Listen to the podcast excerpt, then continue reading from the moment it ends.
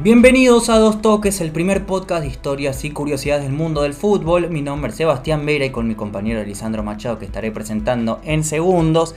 Recorremos todas las historias del mundo del fútbol, también las curiosidades y ahora también partidazos y también mundiales y todo lo que tenga que ver con el fútbol, estamos allí. Bienvenido Licha, ¿cómo te va?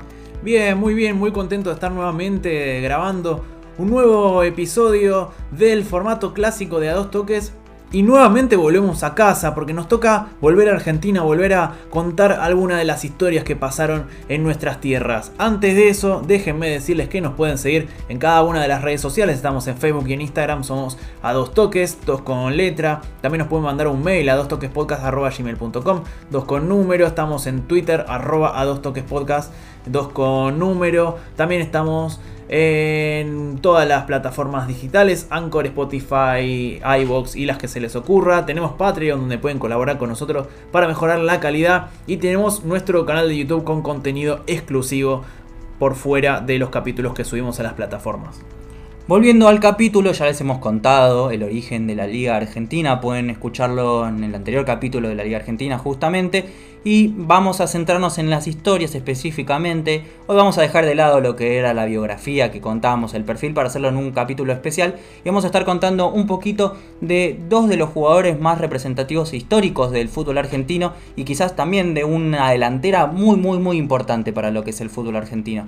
Sin más vueltas, nos vamos al capítulo de la Liga Argentina.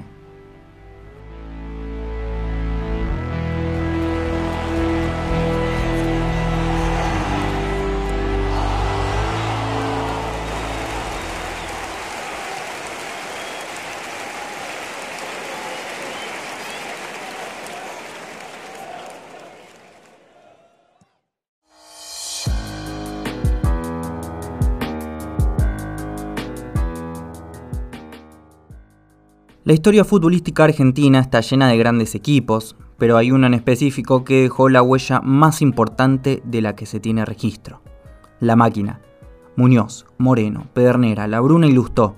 Es como un cantito que todo hincha de River Plate tiene que saberse. Es como un mandamiento. Y también aplica para todos los amantes del fútbol argentino. Este equipo fue el predecesor de muchos sistemas de juego que después rompieron con lo cotidiano, como el fútbol total, la naranja mecánica y el Barcelona de Guardiola trayéndolo más a estos tiempos. Pero, ¿quiénes eran? ¿Y qué hicieron? Para contar bien la historia hay que contextualizar. En los años 40 había cosas mucho más importantes que el fútbol en la cabeza de la gente. La peor guerra se estaba desarrollando y en Europa el fútbol estaba parado casi en su totalidad. La Copa del Mundo se había cancelado y el único lugar donde se mantenía este deporte sin parates era en Sudamérica. A poco de su profesionalización, el fútbol local se estaba acomodando, se empezaron a formar los cinco grandes y cada uno de ellos lo hacía a su manera. Y es por estos años que River termina de instalar su firma característica, el buen juego. En esa época era costumbre tener muchísimos jugadores de ataque. Por ejemplo, el River dirigido por Renato Cesarini tenía 5 delanteros y 2 defensores. Específicamente su equipo jugaba en un 2-3-5. Hoy en día parecería impensado. Pero vamos a meternos en la construcción de este mítico equipo. Como ya dije, Renato Cesarini estaba a cargo de la dirección, pero en 1941 el jugador Peuchele se retira campeón y se suma como ayudante del técnico. Desde ese momento comenzaron a diagramar esta delantera que haría historia. En el fútbol de esa época las posiciones eran bastante estáticas y primaba por sobre todo el talento individual. Las piezas de este equipo claramente eran de lo mejor, pero funcionaban a la perfección por la continua rotación y el sacrificio de los delanteros para recuperar la pelota. Moreno y Pedernera comenzaban el ataque, Muñoz por la derecha y Lusto por la izquierda, y para meter el gol Ángel Labruna. Angelito, que terminaría siendo uno de los máximos ídolos de la historia del club, también como máximo ganador como jugador y goleador histórico de River y del fútbol argentino, como ya nos va a contar Licha luego. La máquina como apodo surge por el mítico periodista de la revista El Gráfico Borocotó, que después de una victoria en 1942 frente a Platense les dio ese mote. El otro apodo que tenían era el de los Caballeros de la Angustia, y esto surge por la displicencia con la que jugaban la delantera tenía la oportunidad de marcar muchísimos goles, pero siempre hacían una de más. Se enamoraron tanto de la pelota y estaban tan seguros que podían ganar cuando quisieran que no liquidaban el partido hasta el final. Este era el equipo ideal.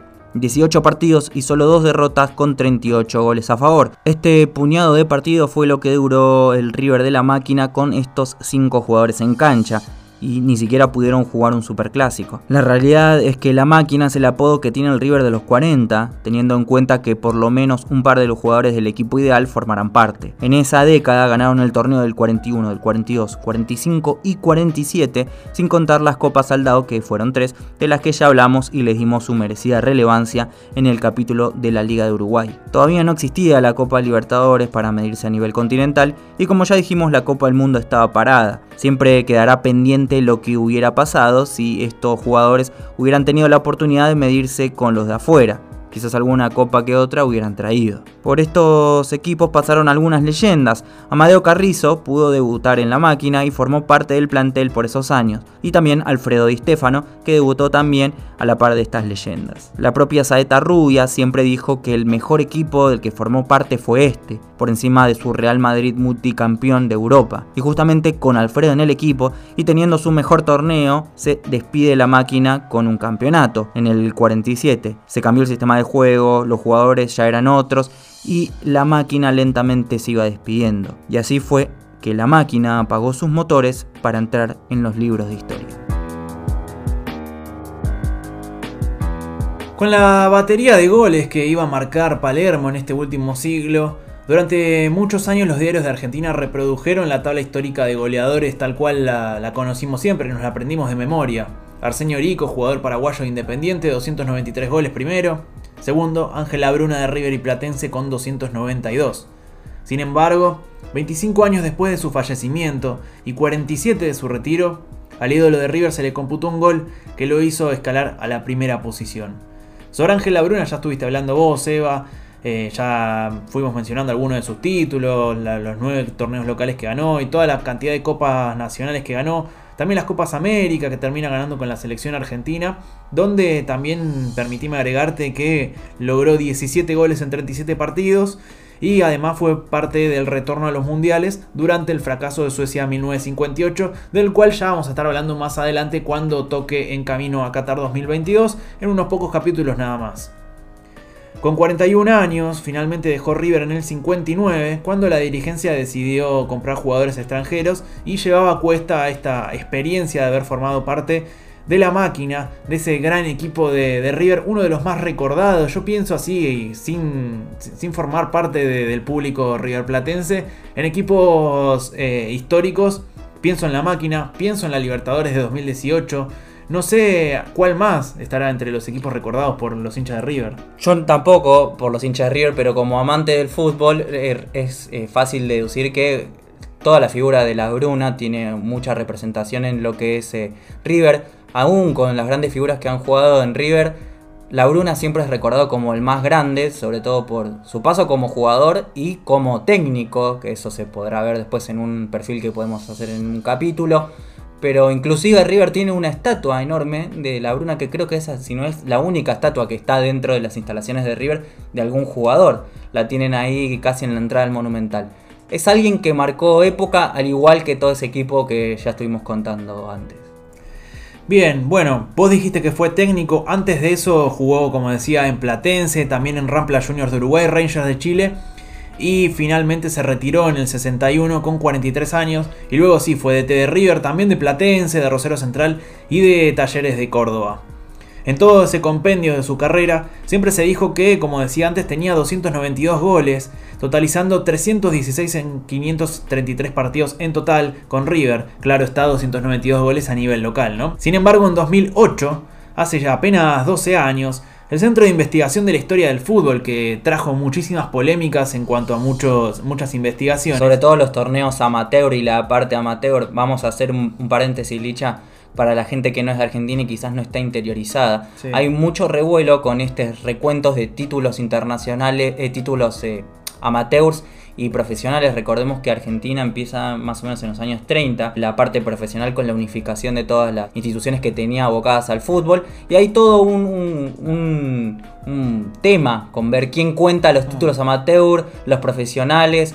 Eh, por decir así, por ejemplo, pasando rápidamente, Boca pasó de un año de tener 50 y pico títulos generales a tener 60 y algo, vamos a decir, por, no tener el dato a mano. Si contamos títulos amateur, hay equipos que ya no existen que estarían figurando hasta en la tabla histórica muy alto. Alumni, que es uno de los equipos que contamos eh, casi que marcaron época en los inicios del, fútbol argentino, que lo contamos ya en el capítulo pasado.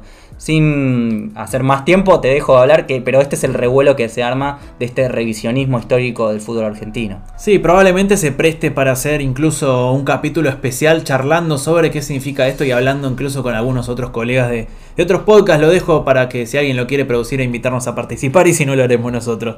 Continúo entonces este centro de investigación de la historia del fútbol que es presidido por el historiador Carlos Giametti, o era por lo menos presidido en ese entonces, buscando material se encontró con un error. El 26 de octubre de 1941, River había enfrentado a Estudiantes de La Plata. Había ganado 3 a 1 River y uno de esos tantos era dado a un jugador llamado Rodríguez en contra.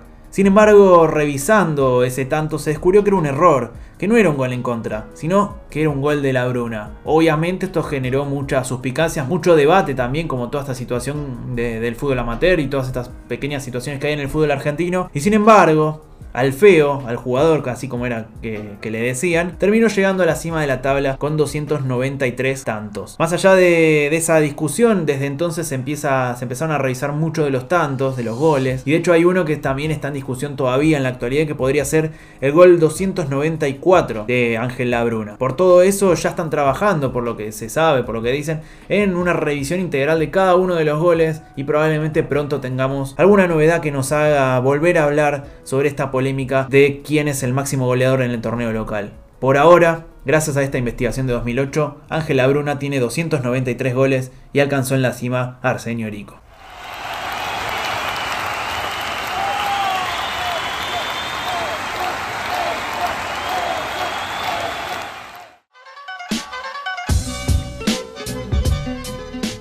Hasta aquí un nuevo episodio de Liga de A Dos Toques. Seguimos recorriendo el mundo, ya nos pisamos los talones, Licha. Sí, seguimos pisando cada una de las ligas. Pronto nos tocará repetir algunas. Lo que tiene de bueno esto de que ustedes puedan encontrar camino a Qatar 2022, partidazos, la nueva y próxima sección de perfiles, la gloria eterna y cada uno de las ediciones que sacamos de A Dos Toques es que también nos da la posibilidad de revisitar más ligas y de poder guardar esas historias para contárselas como es debido y bien a tiempo. Así que los invitamos a que nos sigan en cada una de las redes sociales. Ya lo dijimos, estamos en Facebook, estamos en Instagram, somos a dos toques podcast, dos con letra. Estamos en esta plataforma que nos estás escuchando en este momento, que vayas a ver cuál es. Y todas las demás, las que se te ocurra, Spotify, Anchor, iVoox, la que quieras. Estamos también en nuestro canal de YouTube. También estamos en Twitter. Nos pueden encontrar como dos toques.